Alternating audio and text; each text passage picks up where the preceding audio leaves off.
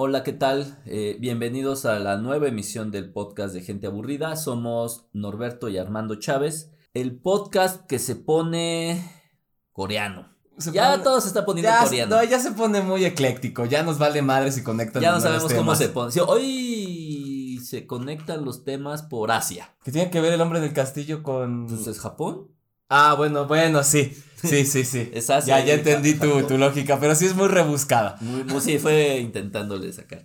Bueno, vamos a hablar de dos temas. Es El hombre en el castillo, es, pero la serie, que está en Amazon Prime, que está escrita por Philip Dick. Bueno, el libro original es de Philip Dick. Y vamos a hablar. Armando va a tocar algunos aspectos del libro, no muchos porque yo no lo he leído. Y vamos a hablar de un libro que eh, se está volviendo un bestseller que se llama Kim Ji-jung, nacida en 1982, de una escritora muy joven coreana que se llama Cho Nam-yu. Así que, pues si gustas, empezamos con el libro. Este libro te lo recomendé yo. Sí, de hecho, Ya. no lo- yo lo había visto nada más de portada, pero ni por aquí me había pasado leerlo. Sí, eh, pues a ver, la pregunta, este, ¿cómo se llama? Obligada. Obligada, ¿te gustó o no te gustó? Me encantó. O sea, ¿Te sí. encantó? Sí, no, sí, me gustó cabrón, o sea, sí me gustó mucho.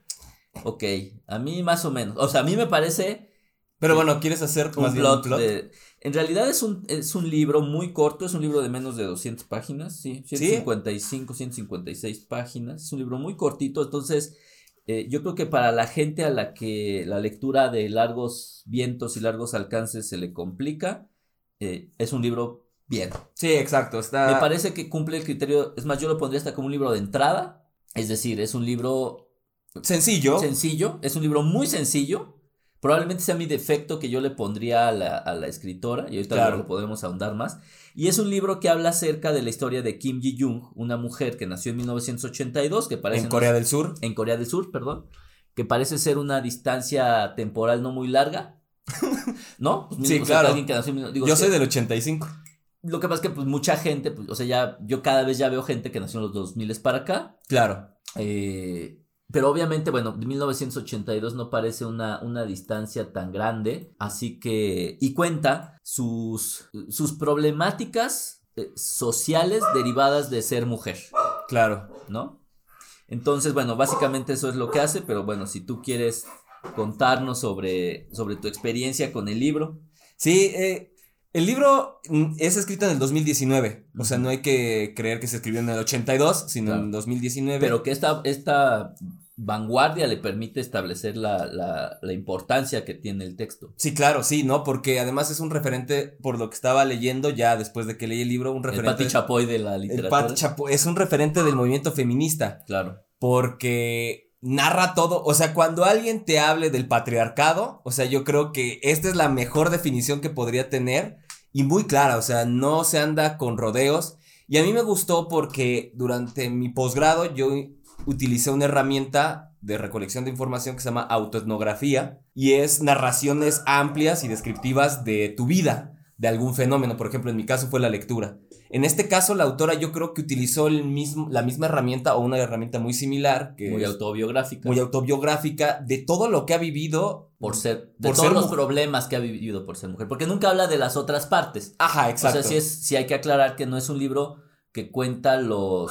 todos los colores de una historia. Claro, De hecho, cuenta la parte gris de su historia, que esa parte gris está determinada por ser mujer. Sí. Y o vivir en una sociedad extremadamente machista o patriarcal. sí, claro, que uno pensaría, no, bueno, es que es en Corea del Sur, pero se los juro, cuando uno empieza a leer el libro es de... Sientes que es México. Ajá, o sea, no o hay, cualquier parte de Latinoamérica. no hay mayor pinche diferencia, ¿eh? O sea, sí es realmente brutal cómo pueden llegarse a conectar esas, esas represiones y que no hay distancia geográfica, o sea, pareciera que es lo mismo. Ahora, tiene varios problemas. El primer problema que yo le veo es que todo empieza por la parte de atrás, donde dice que esta novela ha pasado Ajá. y desde mi perspectiva no es una novela. O sea, a mí me da, van, a, van a escuchar varios aullidos de perro, pero es que Exacto, pero es que aquí- normal, no hay de otra. este, pero no, no, no, no siento que cumple con la estructura de una novela. Por, ah, bueno, porque no hay un... Pues no hay un hilo. O sea, no hay un, un un un una presentación clara de los personajes. Un conflicto de personajes, de entrada no es Claro. ficción, es prácticamente un texto autobiográfico. Sí, que es, es lo que te digo, a mí me O gustó, pero me- porque o sea, tengo... a- hasta donde yo leí no está diciendo que esto está basado, o sea, que esto es ficticio. Pareciera, no. pareciera muy autobiográfico. Sí, y ya digo, yo siento esa cercanía con este texto por la herramienta que, y que le tengo mucho cariño a esa herramienta, aunque me odiaron en Aguascalientes, ojetes. Pero esta herramienta permite ahondar en fenómenos que de otra manera no podrías tener, ¿no? Pero es un relato. Es un relato autobiográfico, que parece, más bien, es un relato realista, por decir algo. Sí, pero no es novela. O sea, no esperen una novela. No, no, no, no, no, no. no. O sea, eso es a lo que voy. O sea, por eso a mí me conflictó un poquito. No me conflictó, porque la verdad es que lo disfruté. Eso sí tengo que decir. A mí me, me gustó mucho. De hecho, ya lo que no me gustó son cuestiones de payaso que soy. Porque. Estilísticas. completamente estilísticas. Porque primero, el primer detalle es que lo, pon- lo venden como novela. A ver, yo no pienso que sea una novela. Yo pienso que es un relato autobiográfico, un relato realístico, si lo quieres llamar así. Pero no lo llamaría una novela. Sí, claro. Segunda cosa es que la forma en que lo escribe parece que estuviera mal escrito. Pues de repente no sabe. el- ¿Salta? Pues de repente el, el narrador es raro. El narrador habla como intermetiéndose en la escena. De repente el narrador toma datos, datos técnicos. Duros. Datos técnicos, o sea, como de un, de, de un reporte técnico. Sí, de un reporte, por ejemplo, de las mujeres, de cuál es el salario de las mujeres en Exacto, Corea. Toma un reporte técnico, un dato duro y lo mete en la historia. Entonces tiene como, o sea, si, si, si- oye, obviamente ella es una, una riata en, en Corea, ha sido un fenómeno en Corea del Sur Y y, en en, el resto del mundo. Pero pues casi que si me preguntas si alguien se pone muy purista, lo hubiera cagoteado porque así no se escribe Una novela. una novela o Sí, una sí, sí. ficción o una historia. O sea, realmente eh, eso pasa. La otra es que pues, tú, tú ves, realmente los diálogos son pues, ínfimos. Sí, no, casi casi todo es una descripción de las situaciones. Así es. O sea, de hecho, si tú te preguntas cómo van los demás personajes, pues no están. No, no, no. De hecho, no sabes ni cómo se desarrolla a veces el personaje principal, que es esta Kim Ji-young. Exactamente. Entonces, desde esta perspectiva, a mí me parece que, que saca un poquito de onda. Ahora, si no te interesa mucho conocer esos detalles, Ah, sí. ni te vas a dar cuenta, ¿eh? Sí, te digo, es, Por eso eso. hasta lo vas a sentir como si te estuviera platicando una amiga ese tema. De hecho, si yo diera clases de investigación y en herramientas cualitativas tuviera que dar el tema de la autoetnografía o, o los diarios de campo, etcétera, les dejaría leer este libro. O sea, porque me pare- en la autoetnografía y en la etnografía sí puedes hacer eso, o sea, son relatos y le vas adentrando información a veces técnica, datos duros, estadísticas, para ir soportando tu, tu Casi narración. como un ensayo. Casi como un ensayo, pero un poco como jugando con el ensayo literario. Claro, claro. claro. Entonces, sí, yo creo que O sea, la porque la otra, si clasificación tú, lo está malona. si tú lo acercas a, a la novela, ¿Cuál novela? La de Volpi, la que te digo que acabo Ah, de- la una de novela criminal. una novela criminal, ajá. Si tú lees una novela criminal de Jorge Volpi, no una novela criminal, sí, de Jorge Volpi, que intenta ser una novela no, no, sin ficción, como él la define, que está basada en muchos, en mucha, en una investigación periodística profunda, bastante profunda, porque revisó, después lo podemos hablar en algún otro momento, pero que revisa todos los, todo el expediente de, una banda de potenciales secuestradores, eh, pero siempre es como una novela. O sea, los personajes están súper descritos, él dice que no hay ficción, y bueno, probablemente no lo sea, y esa es la gran diferencia, pero en este sentido me parece más una cuestión de narración o un ensayo que, que, que yo si tuviera que dar clases, así como tú dices, si yo tuviera que dar clases de escritura, que obviamente no las planeo dar en años porque no estoy capacitado para ello, eh, yo diría que así es como se, se escribe algo con huevos. O sea, ella no se preocupó por si la La estructura, era estructura, bla, bla, correcta, bla. si los personajes, que si no sé qué. Ella lo que hace es describir una historia así, muy desnuda, Sí, o sea, muy, muy sincera, esa es yo creo que, que la palabra, o sea, censura, di- digo, desnuda, sincera, sin censura clara, de lo terrible que es ser mujer en, cualquier gran, parte de- lugar, en gran parte del mundo, ¿no? sí, sí, sí, sí, claro, sí. Sí, y creo que eso es lo importante del texto, más que si está bien escrito, Claro. que si no está mal escrito, o que si es novela o no es novela. Claro. Sí, yo por eso dije que eran una pendejada. Sí, no, no, no, no, no es una pendejada, porque yo creo que sí valdría la pena puntualizar eso. Si ustedes esperan una novela, No. no lo van a encontrar, o sea, no van a encontrar grandes problemáticas, bueno, este, nudos ahí narrativos interesantes, etcétera, no. Es- Drama tras drama tras drama, No. problemática. De de hecho, ella vive en una problemática solo por el hecho de ser mujer. Ándale. Que no es poca cosa, pues. Sí, exacto, sí. Yo creo que eso es lo importante del texto y por eso tiene tanta relevancia y por eso ha pegado alrededor del mundo. Ahorita yo lo quise regalar y la única copia que me podía conseguir, por ejemplo, en la librería del sótano era en Guadalajara y eso, a ver, Claro. porque decían, es que se acabó ahorita, ya no hay stock y estamos esperando que saquen una revisión. Porque no hay ahorita ya copias en todo, en todo México, en una de las librerías más grandes de todo México. Ahora, sí creo que obviamente tiene su, su principal éxito en que, a ver, en que cae en un momento histórico justo, Sí, claro. ¿no? Si esto lo hubieras puesto en los años 70, en los años 60, o sea, cuando Jorge Iván Huelgoitia escribe, Sí. pues la mujer lo hubieran, se hubieran burlado de ella, muy probablemente no hubiera, ni siquiera hubiera salido a la luz. Entonces, O si, alguien- o si se publica, no, a nadie le hubiera importado probablemente. Entonces está en un momento histórico muy correcto. Segundo, su segunda eh, Virtud. virtud, exacto, es que lo escribe para el pueblo. Sí. O sea, justo eso yo creo que es lo que a mí, no, no es porque yo no sea pueblo, pues, para pero perrada. vienes acostumbrado a, a- a tratar de leer cosas complejas, o sea, de quieres leer a Cortázar y la comparas, ahí obviamente no son comparables en lo más mínimo y eso no la vuelve buena ni mala, la vuelve con un estilo muy propio que me parece muy posmoderno en el sentido de quererlo adaptar a la, a la sociedad actual. O sea, si esto se lo das a leer, a, bueno, creo yo, ¿eh? habrá que ver porque no conozco mucho, a un adolescente o un adulto joven y alguien mayor, probablemente entre esa brecha tan grande de edades y de, de, de tesituras de lectura, lo van a poder entender bien. Sí, e- es lo que tiene de ventaja, porque como no se mete ni en lenguajes complejos, Nada. ni en tecnicismos duros, Ni en, ni en una retórica complicada, ni en, ni No, en, no, no, ni no. en estructuras de historia difíciles. O sea, ves que pues, hay historias que arrancan por un lado y luego no sabes en qué momento vas a como es una noche de invierno un viajero. Ándale, exacto, ¿no? Así de, güey, ¿qué pasa? Bueno, como Cortázar, pues, así que no sabes a dónde va todo esto. No, pues esto obviamente sabes que siempre va a estar hablando de la problemática y jamás va a brincar, jamás va a haber un sobresalto, jamás, no. Entonces, al final del día, además, como dijimos al principio, es un libro de 157 páginas.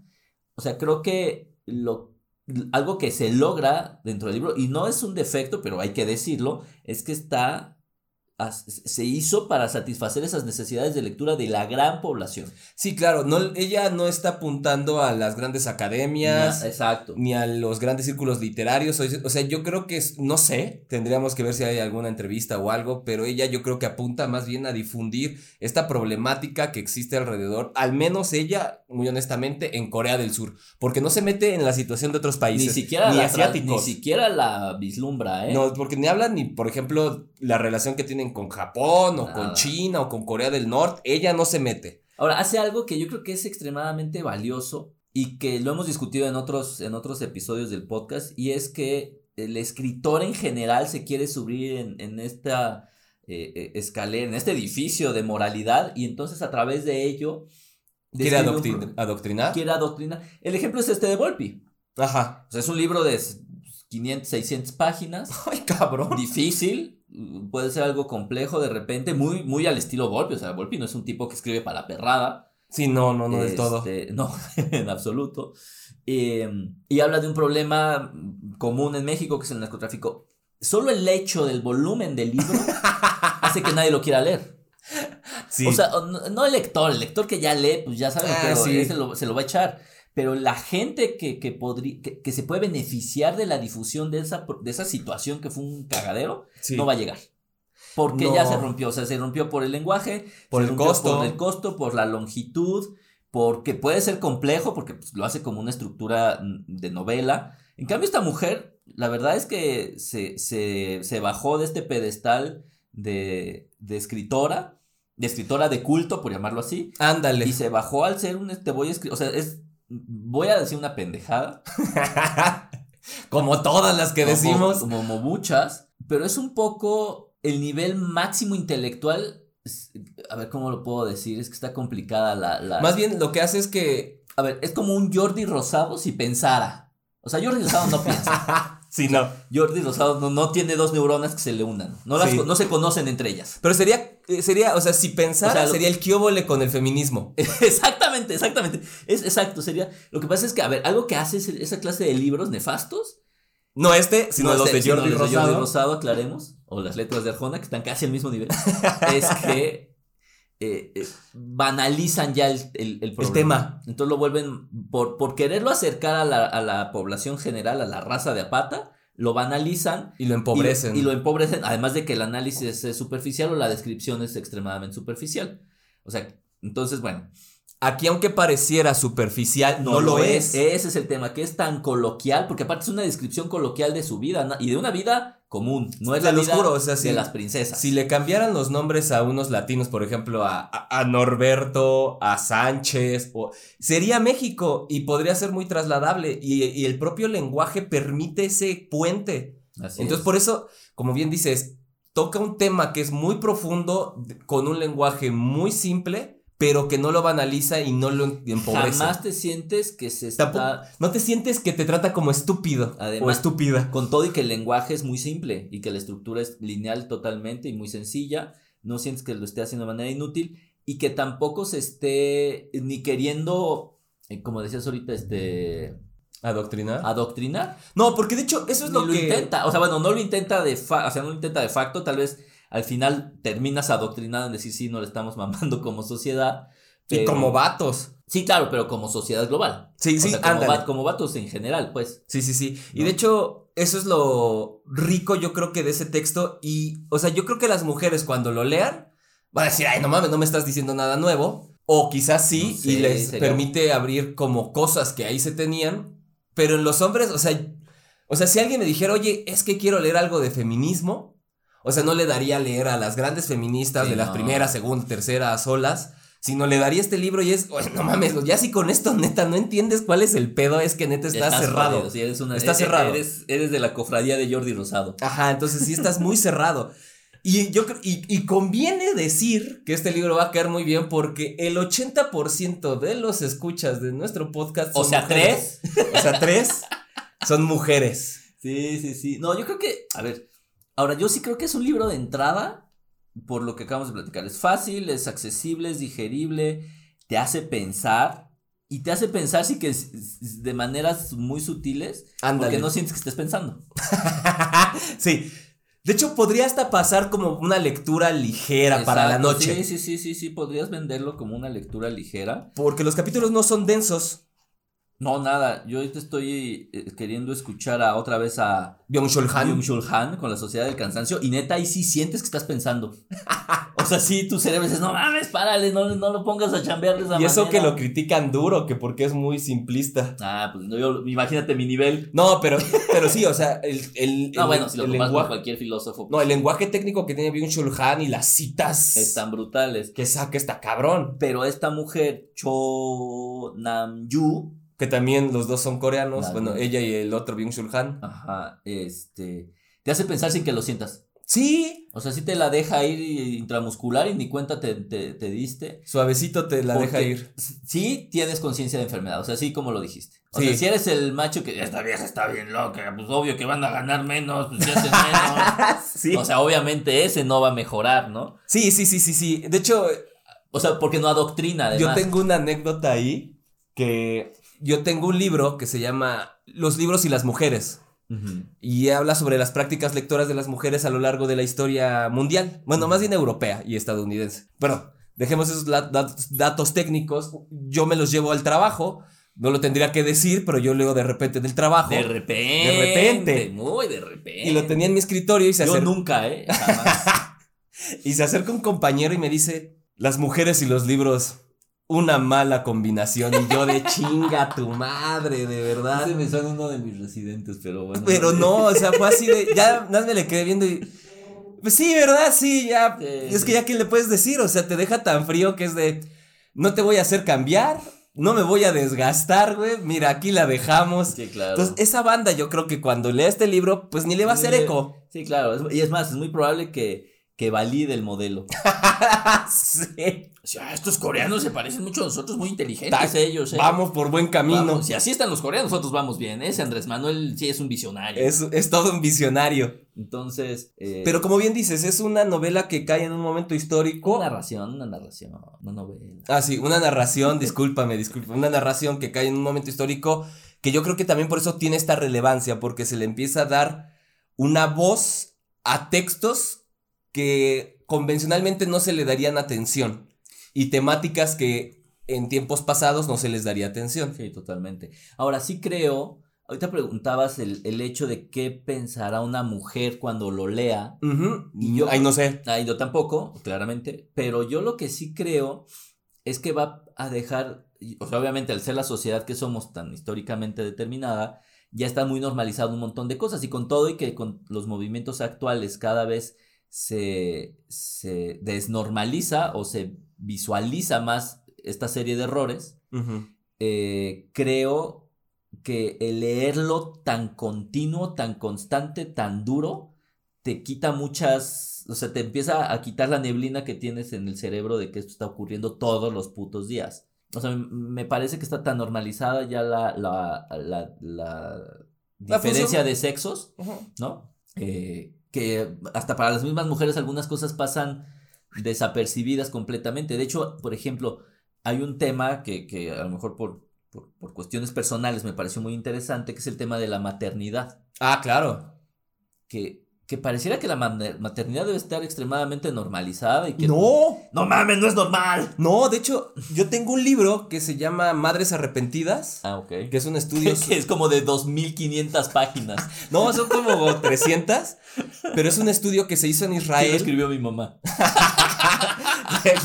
De hecho, hay algo bien interesante porque estas mujeres israelitas las entrevistan y les Ba- by dicen, Guadalupe Tapia. no odio a mis hijos, dice, no Claro, los odio, No, no, odio la maternidad. Pero si no los hubiera tenido, cuanto Chingón, mejor, ¿eh? chingón. O sea, es que en realidad en la función de las mujeres validadas a partir de la Está de la maternidad jodida. es no, o sea, no va por ahí, no o es sea, normal. no, exacto, no es no- porque a los hombres no se le exige eso. Sí, córtenle, chavos. Sí, Y, y aquí lo deja muy claro. exacto. Entonces, un poco donde quería llegar es este fenómeno de que tal vez cosas que para muchas mujeres y hombres pueden parecer normales, la realidad es que cuando lo ves así, te- cuando te sales del fenómeno, lo ves abstraído del fenómeno, te cagas. Y No, dices, ya, ya tomas conciencia de él. Exacto, lo- al al salirte de este fenómeno y analizarlo desde afuera, pues te queda claro que, que es una pendejada por donde lo quieras ver. Sí, y así hay infinidad de ejemplos en el libro. Y así hay un montón, exacto. O es lo del acoso, o sea, ah, está súper o sea, un tipo la empieza a acosar en el camión y no la deja y no la deja y no la deja y no la deja y, y es como de, ¿por qué tendría que estar pasando eso? O sea, no, porque además no existe ningún motivo, o sea, y aunque lo hubiera, o sea, no tiene que haber ese pinche acoso, ¿no? Sí, fíjate que hace poquito me tocó hacer una tarea de escribir una pequeña escena de teatro Ajá. y, y de repente eh, el tema surge de una mujer que es acosada y después mata al acosador. Ok. Sí, ya sabes cómo son las historias. Este, y dije, ¿dónde chingados se me ocurrió eso? Y justo ahorita que lo mencionas, pues yo creo que vino de ahí. Sí. Porque efectivamente el acoso es un tema, bueno, es que todos los temas están, o sea, creo que no le faltó uno. Sí, porque es el laboral, Familiar, familiar, este, el de la maternidad, el de... el profesional por sí mismo, aparte de laboral, que es distinto. O sea, sí por un lado el tema de la pelea laboral, pero por otro lado la, la frustración profesional Exacto. de- que tiene que la, tiene la de- protagonista, bueno, sí, la que narra. La ceguera de sus otras, de otras mujeres, porque de repente hay una interacción ahí con mujeres que no lo ven tan mal. Exacto. ¿No? La propia sociedad, o sea, adolescentes que se burlan de ella. Claro. O sea, sí toca temas así de uno tras otro y creo que, como bien dices, yo no, bueno, sí, quizás ahí no tocan porque quizás no es un problema en Corea del Sur, pero los feminicidios no los toca. Pero ¿Por? Porque es, creo, que- o sea, creo que es de los lugares en donde sí las penas son. duras Y, y, y la y todo el tema de, de legalidad, pues no y es la seguridad no pública es, como muy dura. El, el sistema corrupto de nuestro país, ¿no? Sí, no, ahí sí tienen tolerancia cero. O sea, sí, por eso controlaron las pinches pandemias en Corea del Sur así, en Sí, cinco claro. segundos. Sí. Pero Es lo único que no toca que nos hubiese faltado a los mexicanos. pero es un tema que no es un tema ya en Corea del Sur. Aquí quizás faltaría Pero ver eso. todos los demás. Pero sí. todos los demás está cabrón. O sea, porque hasta el hecho de O los noviazgos. Ajá. También los noviazgos, o sea, es así de no, o sea, es cuando te empiezas a poner en retrospectiva tu vida y es de la madre. Aparte de eso, lo que sí me sorprende es que pues, es Corea del Sur y México, o sea, sí somos como diametralmente opuestos. Sí, no, o sea, es que O pensaríamos eso. ándale, eso Yo pensaríamos. pensaría, o sea, yo Corea del Sur, ahora, ahora entiendo por qué todo Corea está toda madre y estamos tragándonos toda la toda la, la, la industria pop de ellos. y eso que Pues porque nos parecemos un montón, al menos desde el punto de vista de la estructura social. lo que sí he, he visto y he leído Ahora eh, que fui a Corea. Ahorita que sí, no, no mames, mis múltiples viajes a Asia, no mames.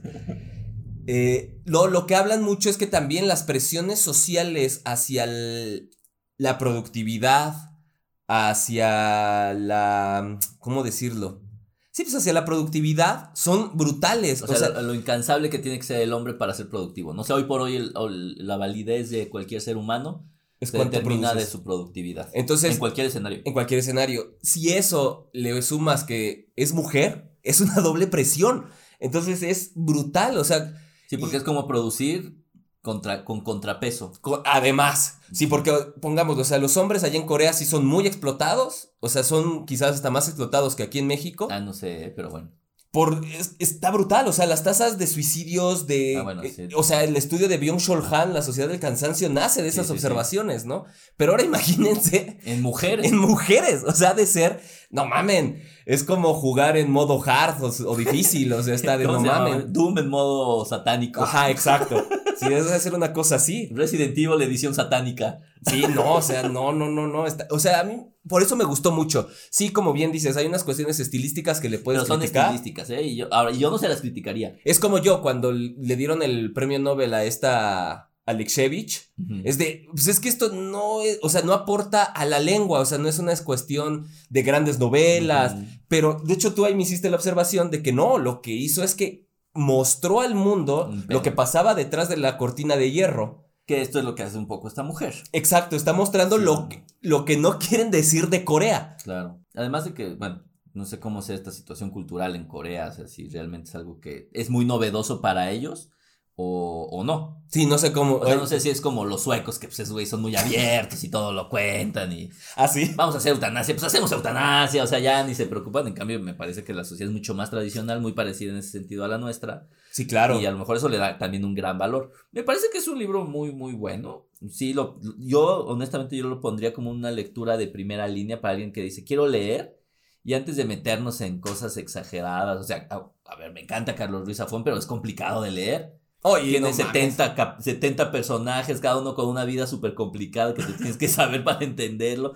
No, este libro como, como lectura de arranque me parece buena, como lectura no de, de, de adoctrinamiento no me parece que es, pero sí me parece de concientización, de, o sea, darnos cuenta que estamos muy mal y que, y que no queremos hacer nada porque esté menos mal. No Sí, podemos claro. decir que mejor, pero que esté menos mal tampoco se está intentando mucho. Sí, claro. Eh, que también tampoco lo busca el libro, ¿eh? porque jamás tiene una propuesta propositiva, sencillamente es una descripción del cagadero que hay. Sí, exacto. Es que también ya sería.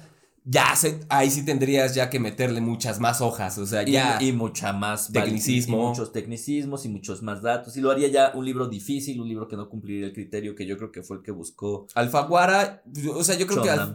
Sí, y Alfaguara tuvo el gran tino de publicarlo. O sea, porque sí, yo creo que, no sé, si se acerca a otra editorial, pues no le hubieran dicho, ah, pues sí está bueno, pero vete a una editorial que se dedique al ensayo. Claro. Sí, no, la verdad es que sí, como, como, se men- como decimos, yo creo que sí es un libro que sí lo recomendamos mucho a cualquier persona. Y 155 varitos en Amazon, ya me Y- lo mostró Norbert. Ya, ya vimos que sí está disponible en Amazon.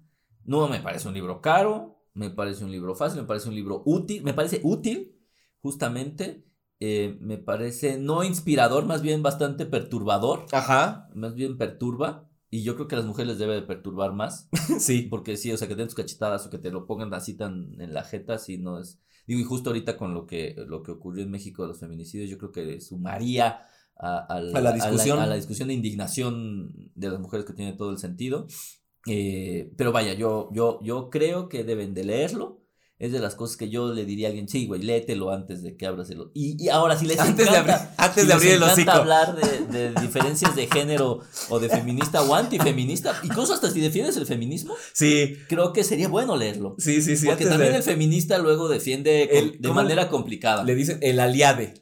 El- El aliade. O sea, siempre sí decimos una serie de mamadas. Sí, no, no, no. O sea, yo creo que hay gente que mejor no los defienda porque los termina empeorando. Entonces, cualquier persona que quiera vertir una opinión al respecto, creo que lo podría, lo debería leer y le va a ayudar. Sí, claro. Le va a ayudar a tener un, un mejor entendimiento. Un panorama, yo un panorama, exacto, porque de repente, o sea, algo que sí te da es que el panorama lo vemos eh, muy fraccionado y muy viciado.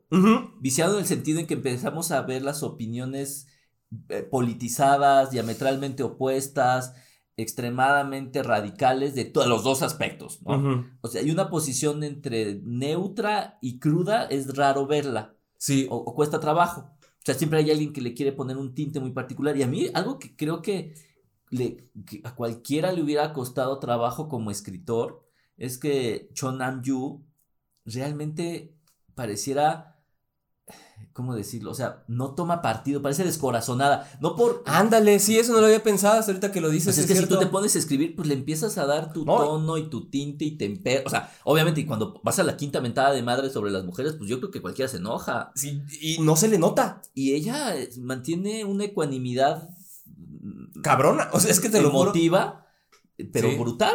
Sí, no, no sé. Jamás un exabrupto. No, ninguna. Y, y tampoco hay una depresión alrededor de, o sea, tampoco eres la tristeza. No, o sea, sí es muy. Es un re- es que sí es un relato como muy cuasi científico, podríamos decirlo. Como plano. Ujú, Ahora, no lo notas plano porque lo que te describe es muy duro. ujú. Pero si te das cuenta, no, no sientes la, Alguna emoción dura. la emoción del autor. Así una emoción así, un rush de algo, no. Entonces, eso es difícil. Sí, la- Para no, cualquier persona. O sea, tú pedirle a alguien que hable y bueno. Yo empiezo a hablar de educación y me empiezo a y se te calentar quiebra a, la voz, a se los te cinco quiebra la minutos. voz. Y esta chava, bueno, esta chava, no sé, o sea, no sé qué 30 edad tiene. Ah, no, no mames, es como de mi edad. Es un escuincla. Es una chamaquilla. Pero no, no se le nota. Tienes razón, no, No, lo te había. mentí, nació en el 78. ya no, no, no No mames. es ya tan no. chavilla. Sí, no. Pero no se le nota ningún exabrupto. Ninguno. La verdad es que yo creo que lo- las dos grandes lecturas que puede tener, es, bueno, tres grandes lecturas es como una historia, me parece obviamente es una gran historia, como la, el acercamiento a las diferencias de género y la injusticia de las diferencias de género me parece un gran acercamiento.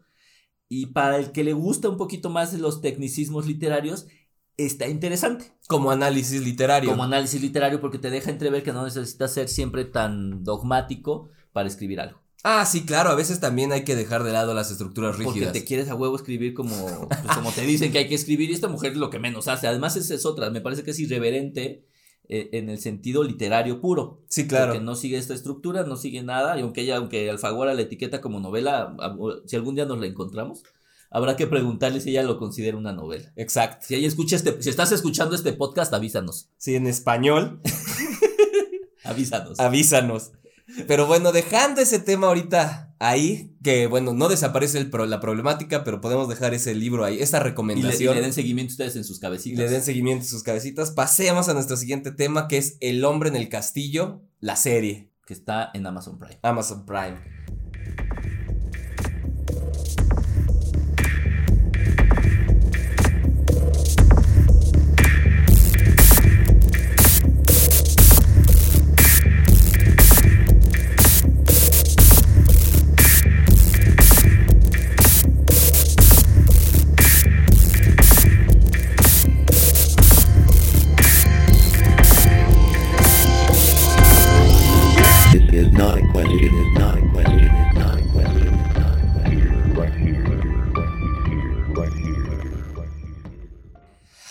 A ¿Por qué- ver. ¿Por qué empezamos a hablar de Man in the High Castle? Yo ahí debo decir que porque.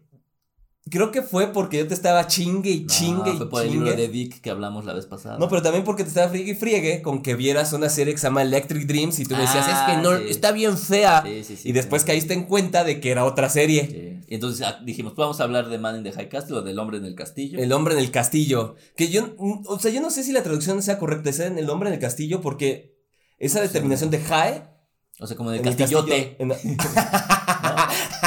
Esa es O en la- la punta del castillo o en la parte alta del castillo, ¿no? Yo lo entendería así. el castillote está buena esa traducción. El No. hombre en el castillote Si fuera de español, me lo compran. O sea, si fuera español de España, pues. de castellano. Del castellano, del ibérico. El hombre del castillote. ¿Ves que esos güeyes ponen unas traducciones horrorosas. Tan de la chingada. Pero bueno, el hombre del castillo, Es un- una serie distópica. distópica una- de cuatro temporadas. ¿Una ucronía? Vamos, cabrón. Ahora le sacamos el término dominguero. El Déjame viernes. ver, déjame ver, pero síguele, síguele. Es una serie de cuatro temporadas que está disponible en Amazon Prime. Sí, es una ucronía porque es una reconstrucción histórica construida lógicamente que se basa en hechos posibles pero que no ha sucedido realmente. Sí, es una ucronía de Philip Dick. Bueno, está basada en una novela de Philip Dick, son cuatro temporadas. Síguele, perdón. Y habla de qué hubiera pasado en la Segunda Guerra Mundial si los papeles se hubieran invertido. O sea, Que aquí pierden los alemanes. No, ganan, ganan- los, perdón, ganan los, sí, porque, sí, no perdieron. Este, ganan los, animal, los animales, bueno, sí, hijos de la Sí. ganan los alemanes, y los japoneses. ganan los japoneses, pierden los gringos y, Y ganan les- solo de los gringos, probablemente Europa también, y ¿no? le sueltan una bomba a medio pinche país. Sí, claro, y entonces le dan en la madre a Estados Unidos. Lo truenan, o sea, lo dividen. O sea, lo que le hicieron a Japón, pero... Lo que le hicieron a Alemania. Ah, de bueno, un claro. lado quedan el Reich Claro. y del otro lado el imperio japonés Exactamente, gobernando. Exactamente. Entonces, ahora está... De entrada esa propuesta suena brava. Sí, porque además lo escribe en qué año, mira, ahorita vas a ver. te voy a decir. Te voy a No, decir. pero es que imagina, o sea, eh, es la, es la propuesta que todos nos hubiéramos hecho. ¿Qué hubiera pasado si nos hubieran conquistado los alemanes? No, o sea, o en lugar de los gringos. o sea, Digo, por- en lugar de los españoles, perdón. ¿qué hubiera, los gringos o- o nos qué tienen hubiera agarrados. pasado si no hubiera triunfado la independencia? Claro, Por ejemplo. claro, claro. Sí, porque, o sea, todos nos preguntamos, ¿qué pasó del río Bravo para abajo que nos batan de la chingada a todos? Y del Sí. río Bravo para arriba, ¿no? O sea, como que está raro, ¿no? Digo, o sea, llámenme eh, Amlover o lo que ustedes quieran, cualquier peyorativo, pero sí es raro. No, bueno, sí, geográficamente los países del norte siempre son los más ricos. Pues sí. Ahora, bueno, Japón se, se divide. Sí, Japón no es, no no es tan No al norte. Precisamente No, más no es, no es- norte. y no es precisamente el Y norte. no es precisamente de los más pobres. Pero No. bueno, pero es lo que todo el mundo se hubiera pensado. O sea, ¿qué hubiera pasado? Bueno, yo, yo sé que hubiera pasado, seguramente se hubieran matado a todos los indígenas, estaremos llenos de alemanes y fin de la historia. Pero bueno, en esta, en esta, ¿cómo se llama? Ucronía. Ucronía, pues empiezan a describir todo lo que hace el, el Reich. el Reich, exacto, con, con, con un país dominado, gringo. O sea, aparte es padrísimo ver a los gringos hechos mierda. ¿Verdad? Es- Siempre. No, no lo quería decir, sí, pero hay que decirlo, en la parte donde gobierna Japón, Ah, Hasta da gusto. porque sí, cuando triunfa Porque los- Estados Porque Unidos, los nipos se les van encima. O sea, los tratan como a los, como trataron a los negros en los mm, principios, en los principios del siglo pasado. no, y además los tra- o sea, me gustó mucho en la serie, eso me gustó mucho en la serie. de la verga. ¿Por qué? Porque cuando triunfa Estados Unidos y bombardean a Hiroshima y Nagasaki con las bombas nucleares, le imponen una serie de restricciones a Japón endiabladas. O sea, la gente no podía tener armas, la gente no podía hacer negocios, la banca se va a la mierda, o sea, está cabrón. Y tenían casi que rendirle pleitesías a los americanos. Y aquí en esta serie se invierte el papel y ver a los gringos, Lamiéndole la pe- la- las patas a alguien más es grato. porque además ante cada japonés se Sé que tenían... esto está mal decirlo, Sí. porque es la ira y todas esas Está cosas mal. malas del diablo. Pero pues, está padre. Está, este, le da hasta gusto ver cómo, Sí. porque a cada japonés que se encuentran le tienen que hacer una reverencia. Una reverencia al estilo asiático. Al Ajá. estilo japonés. Entonces está así de, ay, no mamen, qué bien se siente esto.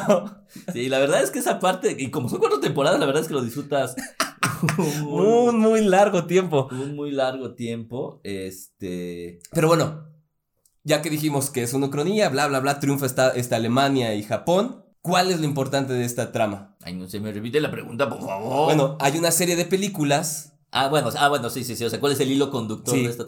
Pues que hay una, re- una, mm, Resistencia, ¿no? exacto, una resistencia, una resistencia aparte interesante porque es como una resistencia a modo eh, no, no, misteriosa. Ándale. Una resistencia muy misteriosa basada en una serie de películas que cuentan la otra historia. O sea, la Cuando historia triunfa Estados real Unidos. aparentemente. donde- Cuando, cuando triunfan los aliados. Exacto. Que ahí, porque hace un buen tiempo, que mucho tiempo que la vi, eh, parece ser que todo es una creación. Si todo es como medio ficticio. Y es ahí donde empieza la discusión de si se habla más bien de los universos paralelos. Ajá, de, de- de- de entre- o sea, trata de, de tocar esa, esa, esa posibilidad de que existe un mundo paralelo en, en donde, ay, ojalá existiera. man. No, no, no, no, no, ahorita te voy a contar por qué no. Ah, ok, está bien. Eh, bueno, a estas alturas de la vida, mano, ya no sé. Entre el narco tragándonos hechos mierda, nuestro presidente que le También echa- tragándonos. Le echa, hartos- le echa hartas ganas, güey. Y los gringos que nos tienen agarrados de los meristitas gonadas. Ya no sabemos qué sería Ya no bien. sé qué exacto, a mí ya no, yo, ah, yo ya no sé. Pero, ahora, bueno, como historia, como serie, me parece que mantiene un ritmo muy bueno. Sí. No me, no me sentí aburrido realmente, creo que nunca. Y yo la vi muy pausada, o sea, muy, muy alargada, no la vi tan rápido como tú. Yo no, yo, yo vi dos temporadas, no, no, no mames, no, no, me- no pude aventar Ah. las cuatro, no, está agresivo verse, porque cada capítulo es una hora. Sí, sí, están bravas. Están muy bien actuadas, muy bien ambientadas. Salen poquititos personajes como conocidos. Además, sí, no ubico a muchos. O sea, es así contadísimos los personajes que son conocidos. O sea, creo que el que más repercusión tiene es uno que es muy flaquito, Pues la güera, ¿no? La- DJ Qualls. Ah, pero es el que más conocido es. Ajá, es este Ed McCarthy, que la hace de Ed McCarthy, que su nombre artístico es DJ Qualls. Que Ah, es, digamos, es el que más yo ubico. O sea, de ahí en fuera, O sea, nadie. el que la hace del nazi, que es este John Smith, que es este Rufus Sewell, Ah, es un perro. es un personajazo. O sea, porque los cambios en sus facciones cuando se empieza a encabronar o cuando le cambian la O cuando jugada, quiere ser buena gente, entrecomillado. es un gran actor. O sea, los cambios que tiene este tipo, porque no son de gran, de, no son grandilocuentes. Sí, sí. O sea, son ca- cambios mínimos en su cara que lo haces de ya se encabronó. Es como cuando ves a tu mamá que ya valió madre, o a tu papá que le brillan los ojos y te va a dar un putazo. Así. Así, ¿no? O sea que ya tienes esta sutilidad de notar ese cambio, así se le nota a él. Sí, está muy cabrón ese actor, ¿eh? Sí, a mí las actuaciones me parecieron muy buenas. La, te digo, la linealidad de la historia bastante bien. La continuidad, perdón, de la historia muy buena. La ambientación muy buena, porque parece que sí, pues efectivamente estás viviendo en esa época. Eh, la historia no, no, no te cae. Sale Hitler ahí, ¿no? En, Sí. En múltiples, eh, en múltiples Sí, ya, ya viejo, viejo, ya muy enfermo. Sí, sí, sí. Y, y bueno, no vamos a contar más de, de los años, aparte de que no lo has acabado, no está bueno. Eh, pero sí, me parece que, que con... Ahora, Ah, bueno, el problema también en la serie es que, además de que existen estas películas, el problema es que las quieren desaparecer. O sea, tanto Japón como el Raid las, se las quieren apropiar, porque además de que son peligrosas, de- son, son subversivas. son subversivas, porque están en contra del Raid o del imperio japonés, las quieren ver. O sea, les causa hasta medio morbo Ajá. ver qué ocurrió, o sea, qué hubiera ocurrido si hubiera triunfado los aliados, que es en este caso Inglaterra, Estados Unidos, etcétera. Entonces, Y- y- se vuelve un problema de espionaje contra espionaje, o sea, es una peli es una serie policiacona. Sí, sí, sí, sí. Sí, de mucho espionaje, mucho, mucho, mucho espionaje. Que lo que, lo que ya no supe, yo no sabía, bueno, sí sabía en un principio que era de Philip Dick, pero como te dije en, en- en episodios anteriores, no lo tenía tan contemplado. Es, sí, y, y creo que tú lo vas a mencionar, es con relación a la novela. De hecho, te lo tengo que prestar, se me olvidó traerlo. Sí. ¿Cambia? ¿No cambia? Mames, son dos cosas opuestas. O sea, entonces no. Nada que ver. Nada que ver. No, o sea, no, o sea, eso sí. Hay que reconocer que la serie es una gran serie. Exacto, independientemente a que no sea fiel Al a la libro novela. es una gran serie y yo creo que las podemos tomar como lo que está tratando de hacer Marvel, los multiversos. Aquí se aplica, o sea, Ah, pero una- Marvel ya es una jalada. pero Un día podemos, un día podemos ganarnos muchos enemigos y perder a nuestros últimos dos hombres de los podcasts. Hablando Manta- de eso. Mantando la madre del mundo Marvel, que Pero- yo personalmente creo que ya no debería de existir. Pero aquí sí se logró, o sea, si tú lees el libro y ves la serie son dos cosas aparte y podría ser hasta un multiverso. Ahora, sí creo que hace algo muy bien que, que Dark, lo, Dark lo hace en un nivel excelso. Dark Ajá, y máximo y enfermo, al, al nivel de no entenderlo, porque yo honestamente no lo entendí y por eso lo abandoné. Y es tocar el tema de los universos paralelos, Claro. Porque es una hipótesis que se gesta todo el tiempo. Sí, sí, sí. Es una hipótesis que está presente, es o sea, además de que hay muchas similitudes porque son los mismos personajes que en un, en una, en un mundo o en la vida real, entre comillas, bueno, lo que parece ser la vida real, eh, eh, eh, se comportan de una manera y cuando ves los videos o, o- o- Son otra cosa. son, se ven humillados, se ven afectados, o sea, los que, los que dominan terminan siendo dominados y, y es súper interesante ver eh, esos cambios, pero, pero lo hace muy natural, o sea, sí sabes cuando sí está hablando de una realidad paralela y cuando no, o sea, Sí. es súper tajante, además de que todo esto sigue siendo una hipótesis alrededor de, de, que, es lo que, de que parece ser esto un arma, ¿no? Ajá. Más allá de la subversión derivada de la misma, o sea, de ver las películas. Eh, entonces me parece que por esa, esa, esa cualidad es sencilla. Porque Sí. cuando ya empezamos a hablar de, de universos paralelos y cosas así, ya, Ya, ya, se torna oscuro el pedo. se empieza a poner, o sea, todo el mundo puede referenciar a Dark. Ándale, ándale. No lo había visto de esa manera. Entonces es que es como el, yo hoy lo vería como el, el icono máximo de los Universos paralelos en las series. paralelos en las series y que lo llevaron al nivel enfermo. Al Sí, nivel ya incompre- nivel incomprensible. Tienes que llevar notas para ver la serie. Honestamente, sí. En esta no. ¿No? En esta eh, es, es una. Aparte, tiene estos tintes de dramatismo muy buenos. Sí, sí. Que te sí. mantiene al filo de la, de la. No de la butaca, pero de tu cama, de la silla, de tu trabajo, si es que la ves en tu trabajo. Y debo decir que ahí los que ponen la atención y le mantienen ritmo son los malos. Muy. Los nazis y los japoneses. O sea, y un- el, el nazi este que hablamos, Joe Smith, John Smith.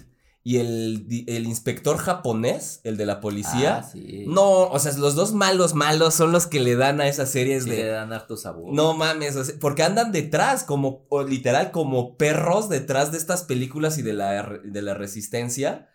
Cada quien en su estilo, los japoneses muy ordenados, Sí, sí, sí. muy, muy, muy, muy fríos a la hora de matar. muy reverenciales. Y los pinches alemanes como pinches como Doberman, como, son. Doberman, o sea, son así brutales. O sea, de hecho hay una parte que a mí me dejó traumatizado, porque eso no aparece en el libro, cuando el... Cuando viste a tus papás haciendo el amor. No, en la parte de John Smith, el alemán este, Sí, que es sí. así, es el Obergruppenführer. Ah, Ajá. Obergruppenführer. No sé si aparte lo- se oye, aparte se oye bien. si no, es- es que en términos militares es como un general. Ok. El caso es que él tiene un hijo y su Ajá. hijo tiene una enfermedad.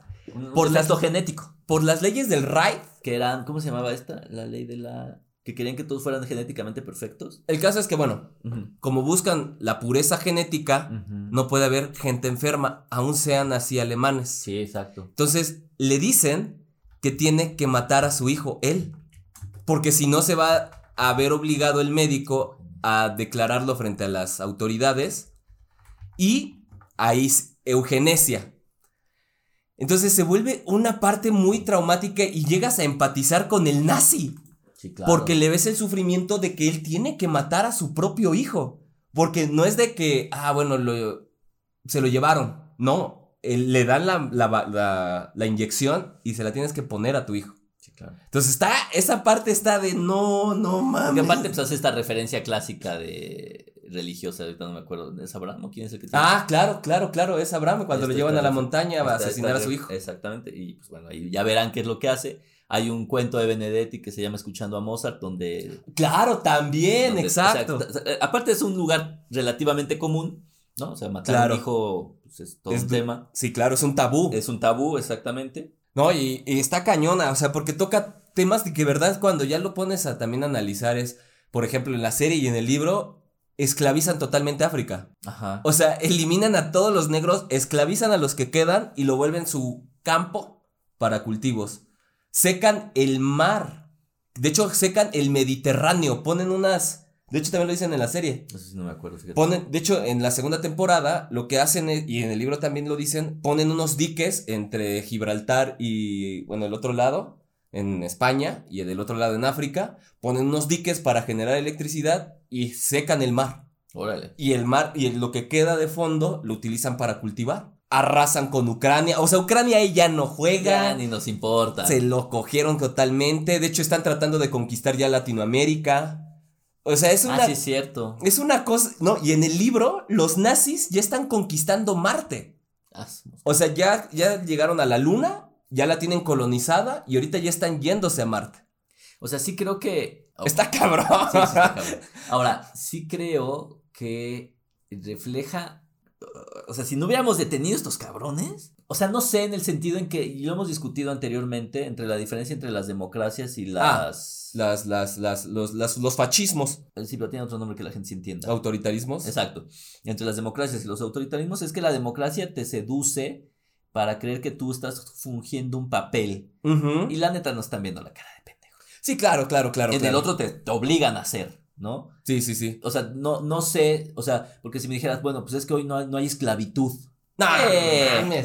Está oculta en mil y un maneras, pero está jodidísima. No, y sigue existiendo, o sea, las pinches maquiladoras es Sí, claro, o sea, esclavitud. no me vas a decir que no hay esclavos hoy como aparecen en la serie.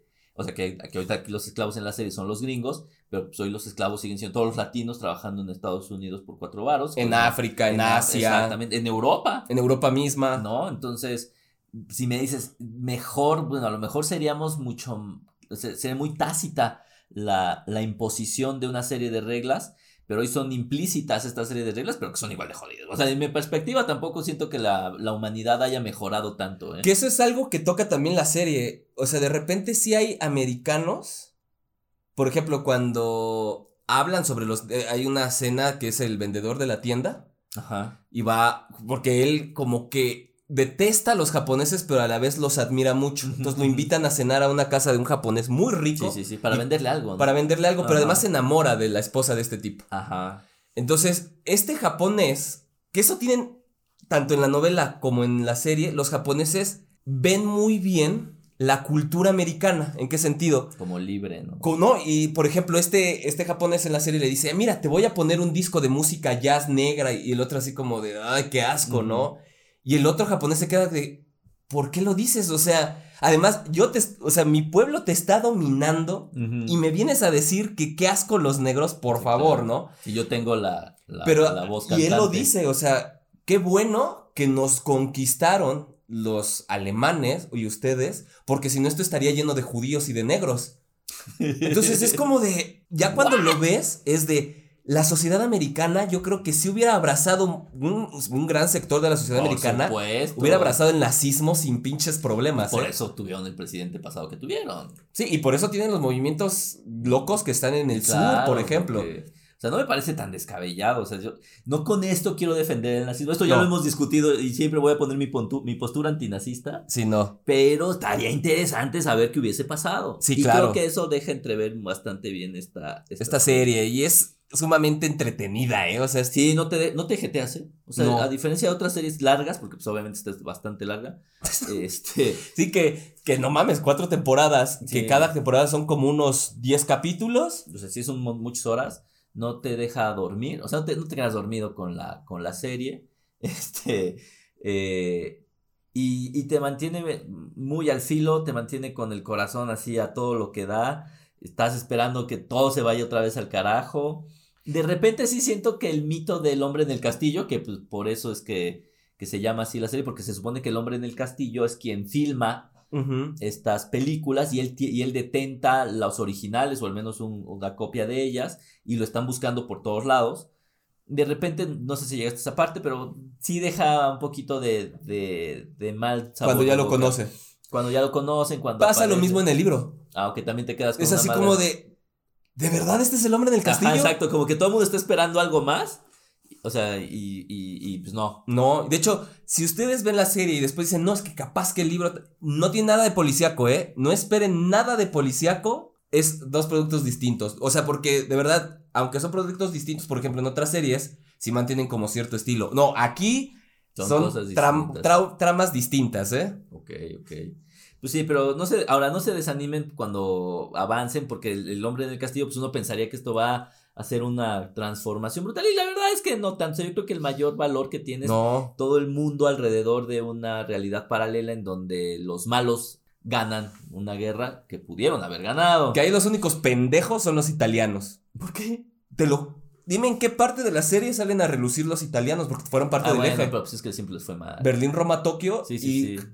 Tanto en la serie como en el libro, los italianos fueron los pendejos de la guerra. O Sí. sea, nunca pudieron hacer otra cosa Les- más que les ser. tocó Egipto. Les tocó Egipto, de hecho. sí, sí les fue mal. En la repartición de la riqueza les tocó la parte Sí, mala. o sea, por, no, y se los juro, o sea, en la serie y en el libro es de pinche Italia pa' nada, ¿eh? Sí, sí, sí, sí, no les fue bien. Sí, o sea. sí, Ahí no- los chingones es Japón y Alemania. Y Alemania, sí, claro. Sí, sí, sí. Italia sí le fue. Que eso es muy interesante, porque hay un mapa, no sé dónde lo vi, de cómo se repartieron el mundo. Entonces, eh, basándose en la novela y en la serie, Ahora, también les fue menos mal al momento en que, en que pierden los alemanes. sí, O sea, tampoco a ellos no les tocó sí, no, ni a los españoles. nada. Y les pudo haber tocado. Les pudo, eh, ándale, exacto. O sea, sí, también no ganar. o sea, es que es como en las apuestas. Sí, Si tú avientas mucho dinero, mucho puedes ganar, pero mucho puedes perder. Ellos parece que trataron de negociar con, con menos dinerito ¿y les fue bien? y no ganaron mucho, eh, pero tampoco les fue, o sea, nadie me los ha enjuiciado. ¿A quiénes? ¿A los italianos? Y a los españoles. No, pues porque pinche Mussolini se lo mataron. ¿Qué? ¿Una mujer lo mató? ¿Ah, sí? Sí, lo encontraron a medio pinche cerro y que me lo ejecutan. eh, Entonces, pero sí, sí, efectivamente, el, el rol del, del italiano en general queda, en esa, en esa parte de la historia queda bastante marginal. sí, sí, sí. Y del español igual, que tuvo o intentó tener su papel. Sí, claro, pero sí es cierto. No sale a relucir nada. Bueno, es que tampoco es la No función es de la, la, serie. no es la intención. no Sí, la sí, sí, intención. pero véanla, van a ver que son una... Las actuaciones son un Sí, yo creo que la actuación es buena. ¿eh? rollo excepcional. Igual las cosas técnicas están buenas, o sea, la foto está buena, la dirección de cámara está buena, no ves cosas raras, extrañas en la dirección de cámara. Si acaso alguno que otro efecto, pero no. Por ejemplo, hay uno que a mí me encanta. Ya sé que va a sonar mal. Yo sé que va a sonar mal y me puedo hacer mucha, muchos y muchos enemigos por esto.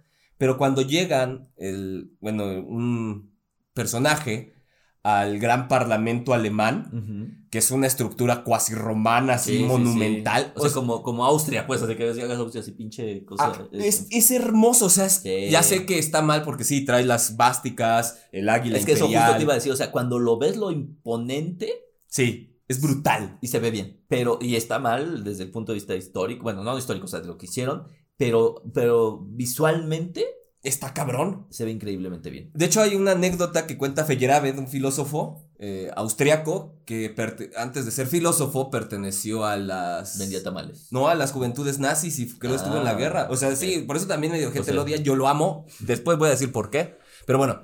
Y lo que él decía, yo no me metí al nazismo por una cuestión ideológica, es cómo se vestían. Sí, claro. O sea, el, el traje que traían. Muy aspiracional. Ajá, exacto, era muy hermoso porque además vivía en la Austria empobrecida, este Feyerabend. Claro. Entonces, cuando ve a estos nazis, es de yo quiero verme así de elegante. Pero pues bueno, yo creo que ahí le podemos parar. Porque ya va a empezar a llover. Ya va a además, empezar a llover y nos va a arruinar la grabación. Exacto. Pues disfrútenlo y nos escuchamos en un par de semanitas. Vámonos. Bye.